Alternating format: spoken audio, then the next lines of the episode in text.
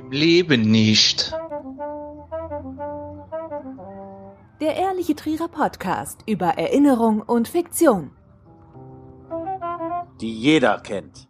Präsentiert vom Walderdorfs in Trier. Sein Lebenslauf liest sich wie eine Erfolgsstory und es ist eine. Geboren in Trier, Kickboxer, Deutscher Meister, Europameister, Weltmeister, Trainer, Versicherungsmakler und heute zu Gast im Ehrlichen Trierer Podcast. Sascha Baschin, herzlich willkommen Sascha, ich grüße dich. Hallo. Mit welchem Begriff aus der Aufzählung identifizierst du dich am meisten? Oh, Deutscher Meister, Europameister, Weltmeister und Trainer. Ich meine, ich war ja auch sehr, sehr lange Versicherungskaufmann, aber ich sage mal, die Leidenschaft liegt wirklich beim Kampfsport, definitiv. Also das war schon eher mein Wunsch, mein Ziel, irgendwann darüber auch erstmal mein Geld zu verdienen und mein Lebenstraum damit zu erfüllen. Eigene Schule, Leute da auch erfolgreich äh, im Sport zu betreiben und zu unterstützen und auch zum Weltmeister zu bringen, was mir auch vor zwei Jahren mit vier Leuten gelungen ist. Man wird ja nur über Nacht zum Weltmeister, wenn man am Tag davor hart dafür gearbeitet hat. Auch du hast irgendwann mal angefangen. Wie alt warst du da? Äh, zum ersten Mal hatte ich mit Kampfsport Berührung um circa sechs Jahren. Mm, da muss ich gestehen, da habe ich einen Film von Bruce Lee gesehen, den ich eigentlich hätte noch gar nicht sehen dürfen. Und das hat mich so geflecht zu der Zeit, dass ich gesagt habe, in die Richtung möchte ich eigentlich auch gehen. Dann hatte ich mit Judo angefangen. Das war aber nicht so meins und äh, bin dann von da aus zum Karate.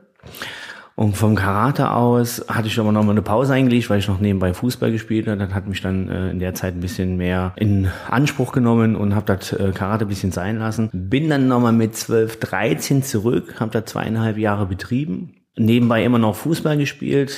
Dann bin ich aber im Fußball so ein bisschen nach oben gekommen. Dann hat das Augenmerk mal wieder da drauf gelegen. Irgendwann mit 18, 19 habe ich gesagt, okay, Fußball jetzt Feierabend. Und dann bin ich dann nochmal zurück zum Karate, zum traditionellen Karate und von da aus dann halt zum Kickboxen mit 21.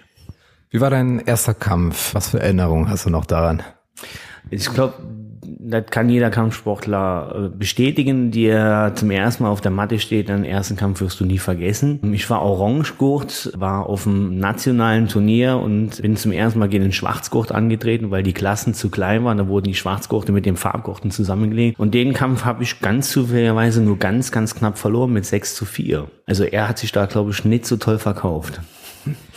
Wann war denn bei dir so dieser Moment erreicht, dass du gewusst hast, das ist mehr als nur Freizeitsport und da ist vielleicht auch so ein Titel drin?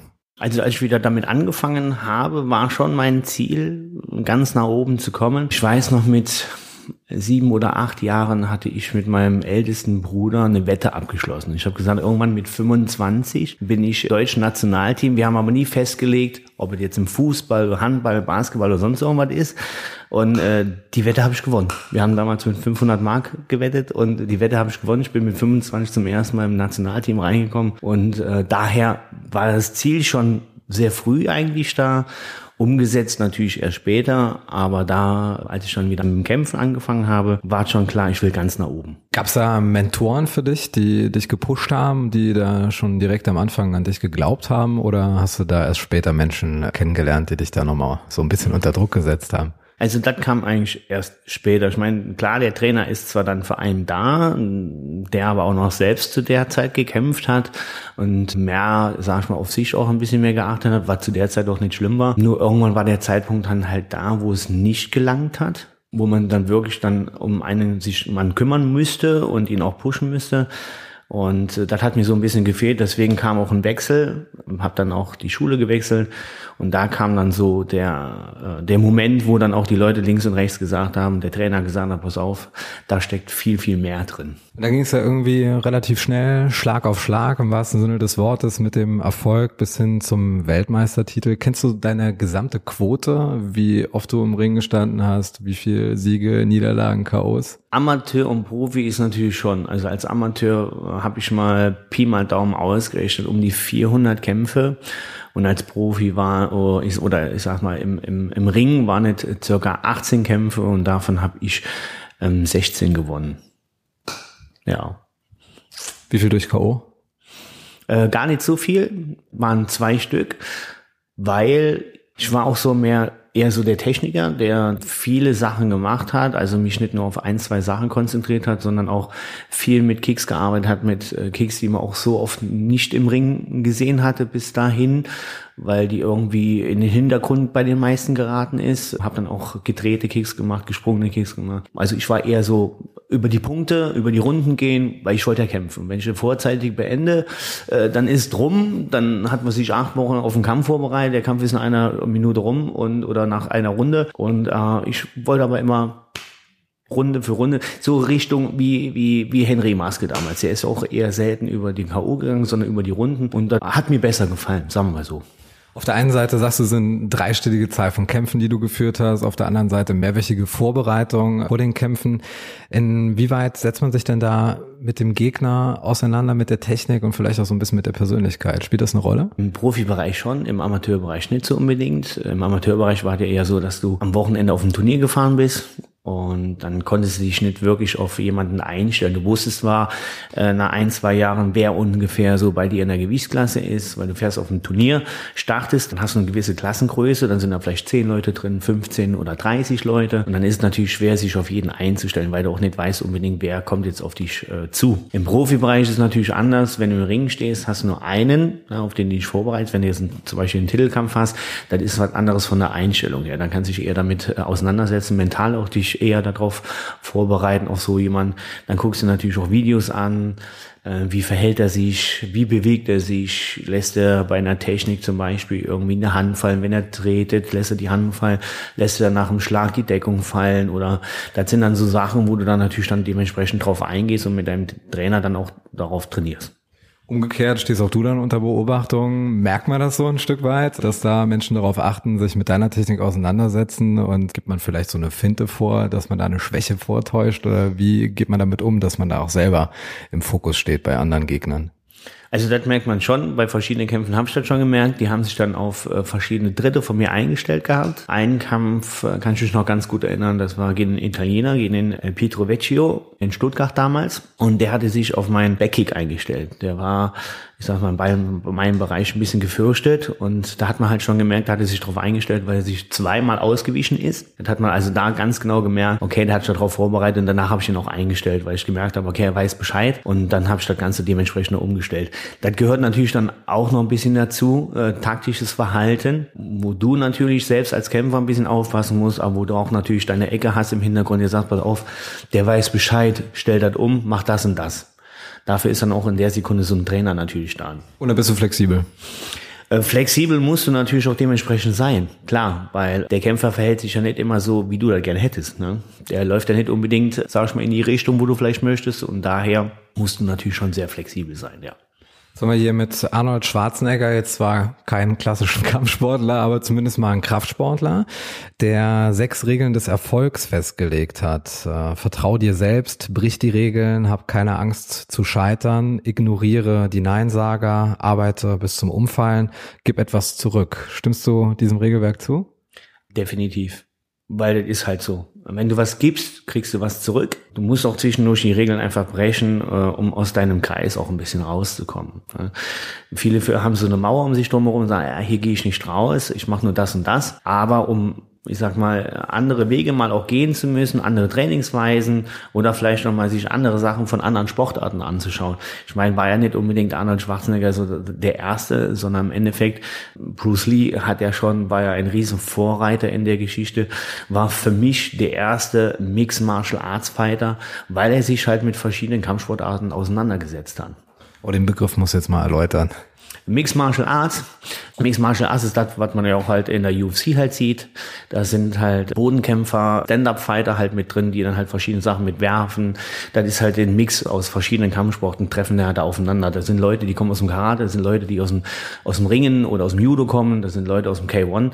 Und äh, daher hat man halt ein Regelwerk, wie bei der UFC, wo man halt sagt, da können verschiedene Kampfsportler halt aufeinandertreffen. Und dann sind dann halt auch Ellenbogen erlaubt, Low Kicks erlaubt, verschiedene Sachen, was in normalen Sportarten wie jetzt bei uns im Kickboxen nicht unbedingt jetzt so erlaubt ist mit Werfen und Ellenbogen. Das ist dann, geht dann schon wieder Richtung äh, Muay Thai. Wir sind ja mit der jüngste Kampfsportart eigentlich im Endeffekt. Wir sind ja Anfang der 70er Jahre so ein bisschen entstanden aus verschiedenen Kampfsportarten, weil wir auch verschiedene Dritte aus dem Kampfsport haben, aus dem Taekwondo, aus dem Karate, aus dem Thai-Boxen mit Low Kicks, weil wir auch da ein bisschen arbeiten. So ist dann halt dieses Mixed Martial Arts. Gibt ja auch beim Weg zum Erfolg auch immer mal den Moment, wo man mal Rückschläge erleidet. Gibt's für dich dann auch so Phasen, an die du dich erinnerst, wo es vielleicht mal nicht so gelaufen ist, wo du vielleicht auch mal K.O. gegangen bist und da auch mal überlegt hast, oh, ich mache jetzt mal komplett was anderes. Gab's sowas für dich? Ja, toi toi toi, muss ich sagen, bin ich in meiner Laufbahn noch nie K.O. gegangen, dank einer guten Deckungsarbeit und vielleicht auch noch ein bisschen Nehmerqualitäten. Ja, das gab es. Und zwar den ersten Titelkampf um den Europatitel. Da habe ich gegen einen Ungarn gekämpft in Nürtingen. Es war eigentlich nur eine Kleinigkeit, aber das hat mich komplett aus dem Konzept gebracht. Auf seiner Fightcard äh, stand halt 1,84 und er stand dann nachher mit 1,94. Und die 10 Zentimeter haben mir nachher im Hirn quasi mental äh, mich gebrochen. Das hat mich so aus dem Konzept rausgebracht, weil ich mich halt auf einen Mann eingestellt habe, der 1,84 groß war und jetzt war der 10 Zentimeter größer, hat eine andere Reichweite gehabt von den Kicks, von den Händen. Das hat mich komplett rausgebracht. Und den Kampf habe ich auch leider verloren und das war auch der Moment, wo ich dann auch selber an mir gezweifelt habe ob das da wirklich der richtige Weg ist. Wie bist du damit umgegangen?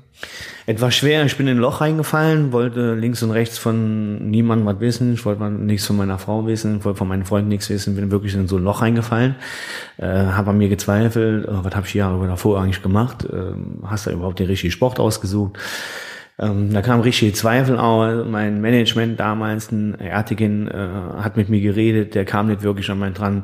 Der, mein damaliger Trainer, der Ramin, hat mit mir geredet, null Chance. Und dann hat Erdegin nur einen Weg gesehen, den Roland Konar mit einzubeziehen, den Mentalcoach, der auch dann danach mein Trainer geworden ist, weil Ramin bei Sat1 unterschrieben hat für The Biggest Loser und dementsprechend keine Zeit mehr hatte, äh, für mich zu trainieren, weil der halt auch dann zehn Wochen in Andalusien war, für die Leute zu trainieren. Und das war meistens immer in der Zeit, wo ich dann so meine Kämpfe hatte.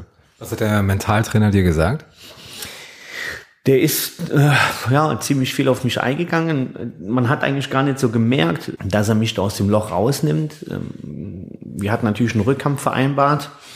Ähm, der Datum stand an, dass wir halt äh, starten mussten mit der Vorbereitung. Und hat halt während dem Training mit seinem Reden, mit seinem Dasein, mit seinen Bewegungen mich langsam aus diesem Loch rausgenommen. Er hat dann immer natürlich sehr positiv geredet, Ort oh, funktioniert noch, geile Kombination, super Dritte, oh, voll hart und allen drum und dran. Und das hat mich so aus dem Loch da rausgezogen, weil ich selbst persönlich gar nicht gemerkt habe, dass ich nachher da gestanden habe, am Tag des Wiegens, wo ich gesagt habe, egal wer jetzt hier steht, da könnte von mir so ein Klitschko hier stehen, den hau ich aus dem Ring raus. So mental äh, vorbereitet war ich dann. Wann war das nochmal genau? 2012, Februar 2012, glaube ich, müsste das gewesen sein. Weil wenn man dich äh, googelt oder bei YouTube schaut, dann äh, fällt vor allen Dingen ein Kampf auf am 8. Dezember 2013, Sascha Baschin gegen Delil Katar. Ein WM-Kampf, sehr auffällig auf jeden Fall der faire Umgang miteinander, sehr viele Umarmungen zwischendurch, häufiges Abklatschen. Wie erinnerst du dich daran? Gut, das war natürlich der WM-Kampf, das war natürlich der Tag, äh, wo ich Weltmeister geworden bin, an den erinnere ich immer sehr gerne. Ja, er war äh, fair, obwohl natürlich auch zwischendurch ein Tieftritt kam, Tiefschläge kam und er wollte dann auch immer umarmen, aber man ist ja auch nicht so, dass man sagt, äh, jetzt gehe hau ab. Man will ja dann immer auch noch fair bleiben und macht den ganzen Spaß dann natürlich noch mit. Mir war das irgendwann irgendwann zu viel, aber man gibt sich dann natürlich dann hin, man will ja da nicht als ähm, Arsch da stehen äh, oder ein unfairer Kämpfer. Und deswegen hat man da mitgemacht. Aber im Endeffekt natürlich äh, erinnert man sich immer ganz gerne dran. Es ähm, durfte den Kampf in meinem Heimatort stattfinden lassen.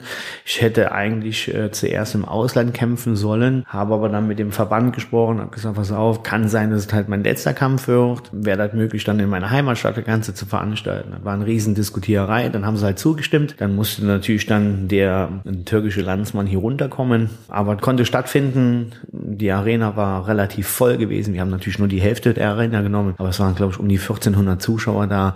War für eine Kampfsportveranstaltung sensationell, war eine super Stimmung. Leute waren total froh. Wir haben mega Feedback bekommen von den Leuten, dass die Veranstaltung an sich super gelaufen ist. Von Anfang bis Ende. Die Aftershow-Party nachher war auch eine Sensation und ja, sie war feuchtfröhlich. Es war ein Punktsieg, dein WM-Titel, und nach der letzten Runde habt ihr irgendwie beide die Arme hochgerissen. War dir klar, dass du gewonnen hast oder hast dich eher gefreut, dass es vorbei ist? Mm, nee, ich war mir eigentlich sicher, dass ich gewonnen habe, weil man natürlich äh, die Runde immer so, äh, oder meine Ecke natürlich immer so gesagt hat, okay, jetzt oder nie jetzt musst du da ein bisschen aufpassen, da ein bisschen aufpassen. Es war mir klar, ich habe zwischendurch gemerkt, dass es, glaube ich, eine knappe Geschichte werden könnte. Äh, man sieht vielleicht beim Kämpfen, dass ich in der zehnten Runde und elften Runde nicht ganz so viel gemacht habe, um ein bisschen mehr aufzupassen. Aber es war mir klar, dass er spätestens in der elften oder in der zwölften Runde versucht, mich äh, K.O. zu schlagen, weil er sonst hätte den Kampf nicht mehr gewinnen können. Also ich wusste, dass ich führe, aus der Ecke raus. Risiko ist natürlich dann aber da, gerade so in der 11., 12. Runde, wenn er da nicht aufpasst, dass es zu einem K.O. führt und das muss ja dementsprechend dann nicht sein. Deswegen habe ich da ein bisschen mehr aufgepasst, ein bisschen mehr geguckt und darauf geachtet, dass kein Fehler entsteht. Das könnte man mir jetzt nahelegen, oh, Sicherheitsverhalten, aber klar, ich meine, wenn man weiß, dass man führt, will man ja auch dementsprechend kein Risiko eingehen. Also, der Taktiker. Was war das für ein äh, Gefühl, als die rote Ecke war das, glaube ich, äh, da zum Sieger gekürt worden ist?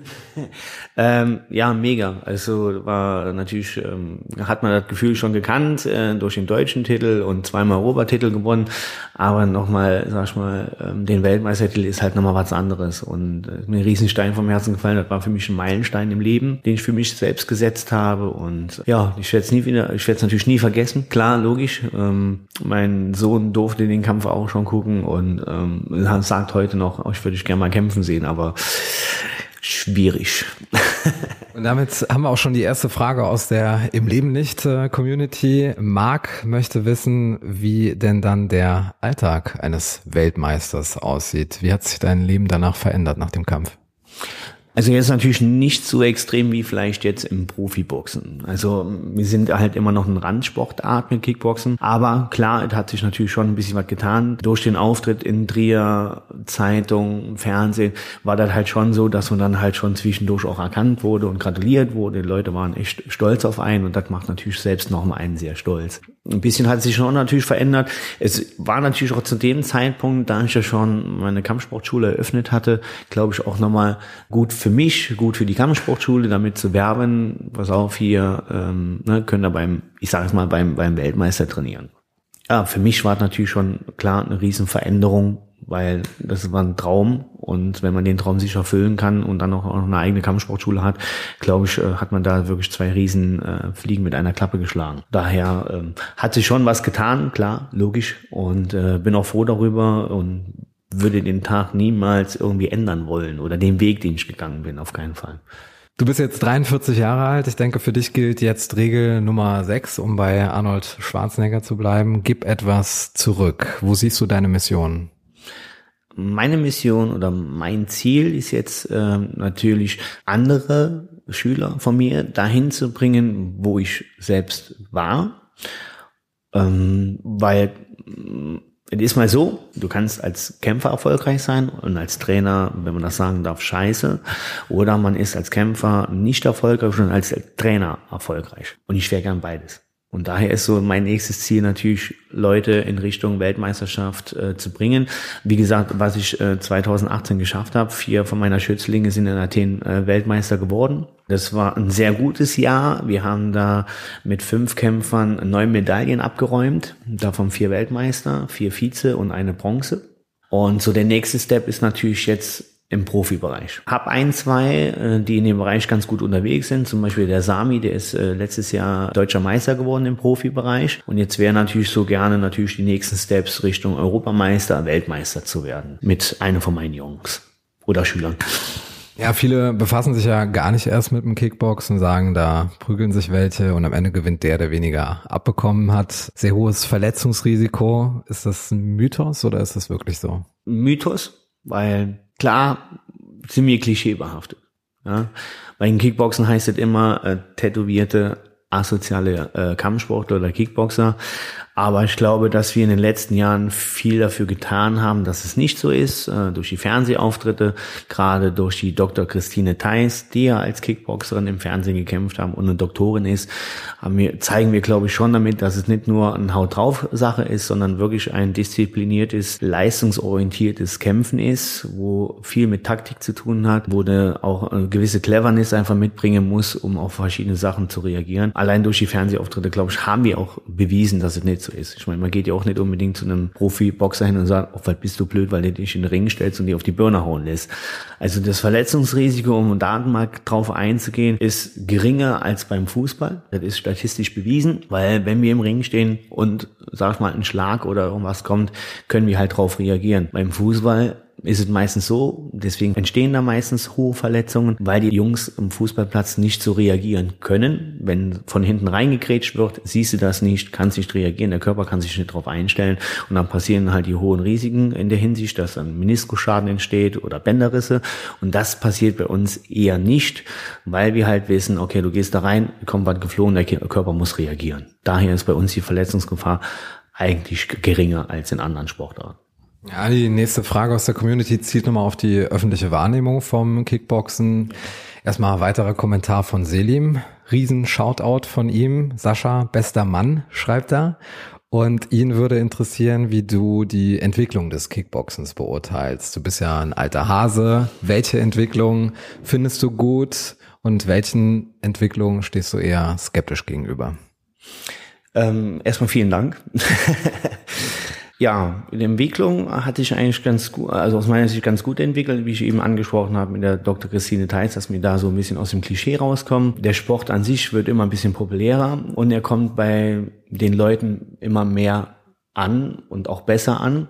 Das sehen wir einfach in der Entwicklung von den Leuten, die zu uns kommen ins Training und auch von dem Kinderwachstum, was wir haben. Ich meine, als Elternteil ist es immer so, man möchte ja eine Sportart finden, ähm, wo ich weiß, da ist mein Kind gut aufgehoben, da wird respektvoll miteinander umgegangen. Das beweist uns nochmal in der Hinsicht, wenn die Leute zu uns kommen, dass da schon eine gute Entwicklung von uns entsteht die Leute kommen hier rein, es sind teilweise Autonormalverbraucher, wir haben Doktoren bei uns, wir haben Diplom-Ingenieure bei uns, wir haben Pädagogen bei uns. Also das sind ja schon, das sagt ja schon noch was aus, dass das nicht äh, irgendwie so ein Klischee ist, wie es früher mal war, sondern dass wir wirklich eine sehr gute Entwicklung hinlegen. Wir sind immer mehr in den Medien, wir sind immer mehr in den Zeitungen, manchmal auch in verschiedenen Fitnesszeitungen, wo auch gesagt wird, dass Boxen oder Kickboxen, Kampfsport an sich für den Körper sehr gut ist, ähm, für verschiedene Sachen. Was ist da so der Mehrwert für Körper? Körper und Seele? Es ist halt ähm, in ganz Körpersport. Was du, sag mal, in so einer äh, Stunde Sport bei uns trainierst, kannst du fast im Normalen nicht trainieren. Ich sag mal, ein Läufer trainiert beim Laufen seine Kondition, seine Beinmuskulatur kommt da mehr in Anspruch. Bei uns ist es so,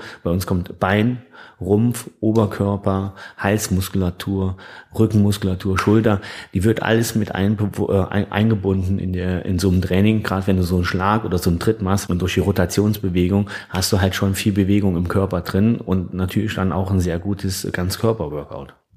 Du warst Mitte 30, als du Weltmeister geworden bist. Das gibt vielleicht einigen so ein bisschen Hoffnung. Wann würdest du denn sagen, ist so der richtige Zeitpunkt, um anzufangen?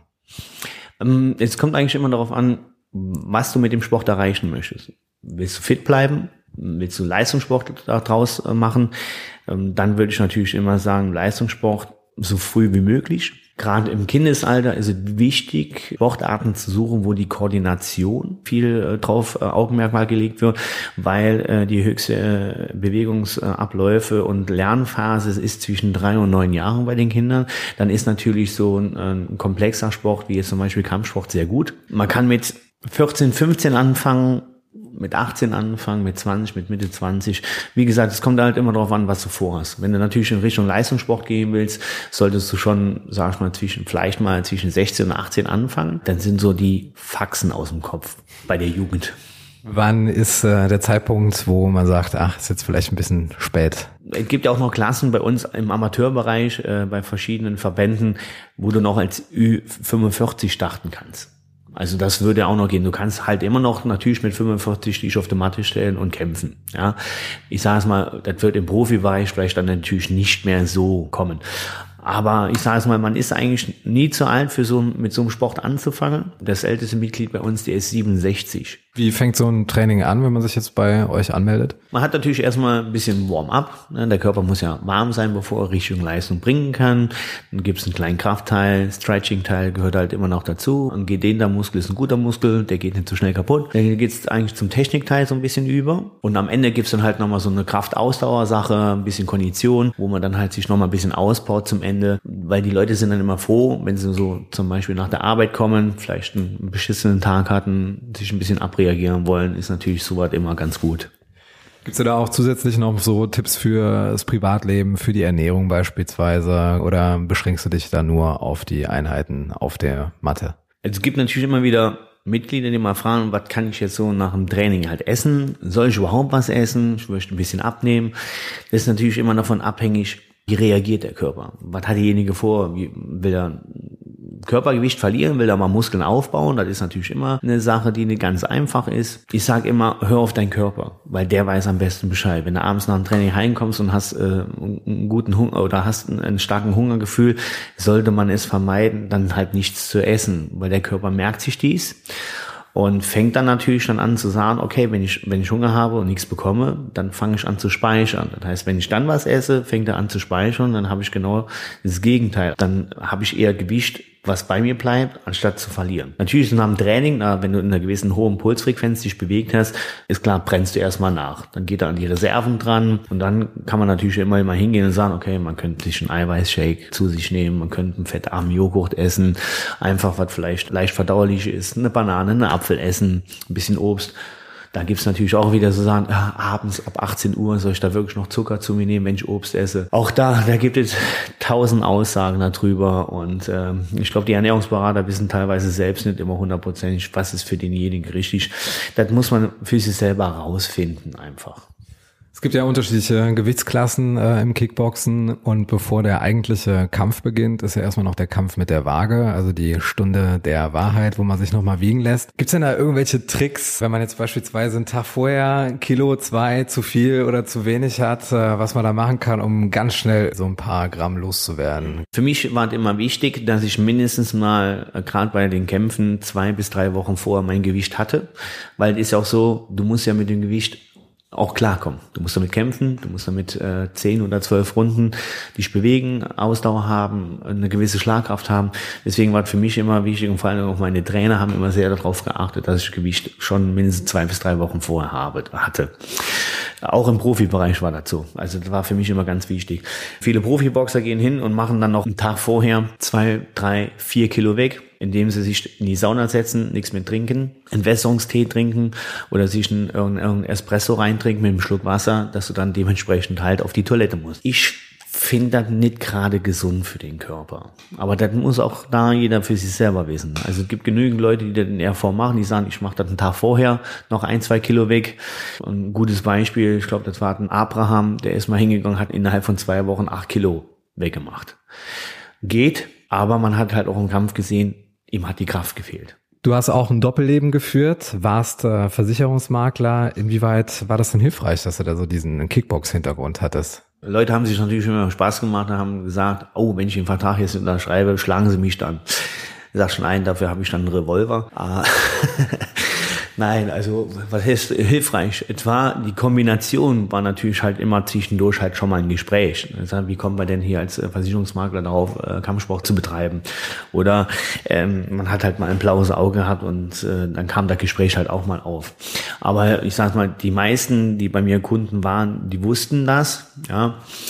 Ähm, eine witzige Situation gab es natürlich mal. Ähm, wir waren eingeladen von einem Vorstand von einer Versicherungsgesellschaft und da war ein Vorstandsmitglied, der, ich weiß gar nicht mehr, wie man auf dieses Gespräch kam. Wir, wir hatten zu dritt das Büro, wir hatten zwei Kollegen dabei, auch beide Kampfsportler, aber halt nicht tätowiert. Und aber das war so ein Thema. Da ging dann los. Ähm, irgendwie kam er auf Tätowierung. Man dann halt mitgemacht und geredet und ich habe dann ne, meins auch noch dazu gesagt. Ja, und dann hat er irgendwie gesagt, ja, ist ja noch am schlimmsten, wenn man Kickboxer ist und tätowiert. Und die Szene war halt ganz witzig. Meine Kollegen gucken mich an, fangen an zu lachen und irgendwann habe ich dann halt ähm, die Ärmel hochgekrempelt. Äh, na, ist erst erstmal Jackett ausgezogen und äh, das Hemd aufgeknüpft und dann habe ich halt gesagt, ah so ein Blödsinn. Jetzt ist man auch noch Versicherungsmakler, Kickboxer und der Mann ist tätowiert. Und äh, dann hat man halt gesehen, wie das Gesicht von dem guten Mann runtergefallen ist und danach war auch ähm, das Thema vom Tisch, äh, hat sich äh, direkt seine Meinung geändert, hat gesagt, ah, sehe ja nicht alle so, gibt ja auch vernünftige Leute drunter. Und da habe ich gesagt, ja gut, äh, danke für das Gespräch. Wir gehen zum Abschluss mal ins äh, Privatleben. Du bist mit äh, Selim und Ramin befreundet. Ramin war ja Promi Big Brother Gast und ihr seid beide Hundeliebhaber und da gab es auf Instagram einmal auf einen Kommentar so eine überraschende Dynamik und Selim hätte da noch eine Frage an dich. Hey Sascha, Selim hier. Hi. Du, wir hatten ja ein bisschen drüber philosophiert, über den Shitstorm, den der Ramin da bekommen hat. Shitstorm in Anführungszeichen wegen den Hunden, dass er die quasi allein lassen würde etc. pp. Da hatten wir ja beide reagiert. Da hattest du ja auch ähm, kommentiert, dass das auf keinen Fall so ist. Ähm, und meintest dann aber, und wer das nicht so sieht, der kann sich da bei dir melden. Das habe ich nicht so ganz verstanden, Sascha. Was passiert denn, wenn sich da jemand bei dir meldet? Mach's gut. Grüße aus Wildbad. Ciao. Ja, Selim, vielen Dank dafür. ähm, was dann passiert, ähm, man redet einfach unter vier Augen miteinander. Das ist gar kein Problem. Also ich kenne Ramin wirklich schon sehr, sehr lange und er würde für seine Hunde wirklich alles tun. Deswegen habe ich da dementsprechend auch bei diesem Kommentar einfach dazugewirkt und habe gesagt, das ist nicht so. Man kann nicht irgendwelche Aussagen treffen, wenn man die Hintergründe nicht weiß. Äh, die Christine Theis hat ja auch noch drauf geantwortet, hat auch bei mir noch drunter geschrieben, äh, so ein Blödsinn, was schreiben die Leute auch da. Also das ist definitiv nicht so. Ich bin selbst Hundeliebhaber und wie gesagt, der würde alles für seine Hunde tun. Falls einer mit mir darüber reden will, kann er gerne vorbeikommen. Adresse kann er auch gerne kommen und äh, ja, wir reden einfach unter vier Augen. Sascha Baschin, der erste Kampfsportler zu Gast bei Im Leben nicht, dem ehrlichen Trierer Podcast über Erinnerung und Fiktion, die jeder kennt. Dazu gehört natürlich auch das Quickfire, das es zu meistern gilt. Das bedeutet 16 schnelle Kicks mit Fragezeichen für dich. Bist du bereit? Ja, das würde ich glaube ich noch hinkriegen. Deine Trierer Lieblingsvokabel? Fupp. Dein Lieblingsort in Trier? Oh, die Mariensäule. Dein Trierer Lieblingsgericht? Der dich. Dein Trierer Lieblingsgetränk außer Fietz? Apfelsaftschorle. Dein letztes Konzert, das du besucht hast?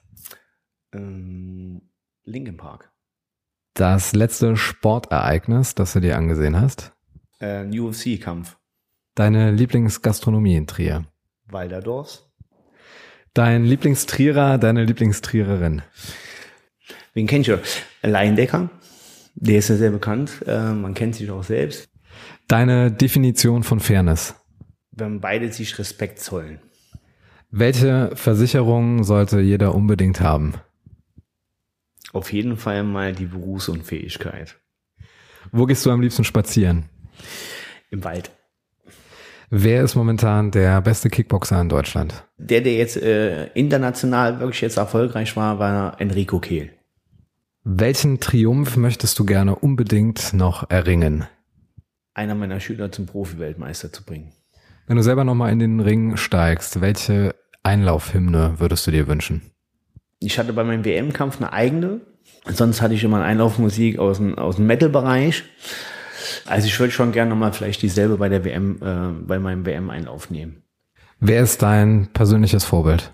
Mm, sportlich gesehen äh, Valentino Rossi, äh, Michael Schumacher und Mike Tyson Muhammad Ali. Du kannst alle Plakatwände in Trier, in Föhren und in Serrich mit einem Satz versehen. Welcher wäre das?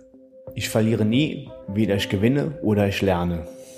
Schönes Schlusswort von Sascha Baschin, Kickbox-Weltmeister aus Trier mit Kampfsportakademien in Föhren, Serrich und Trier. Wer sich inspiriert fühlt, einfach mal vorbeischauen auf ka-trier.de. Sascha, vielen, vielen Dank fürs Interview. Vielen Dank, dass ich äh, da sein durfte. Im Leben nicht. Der Ehrliche Trierer Podcast über Erinnerung und Fiktion. Die jeder kennt. Präsentiert vom Walderdorfs in Trier.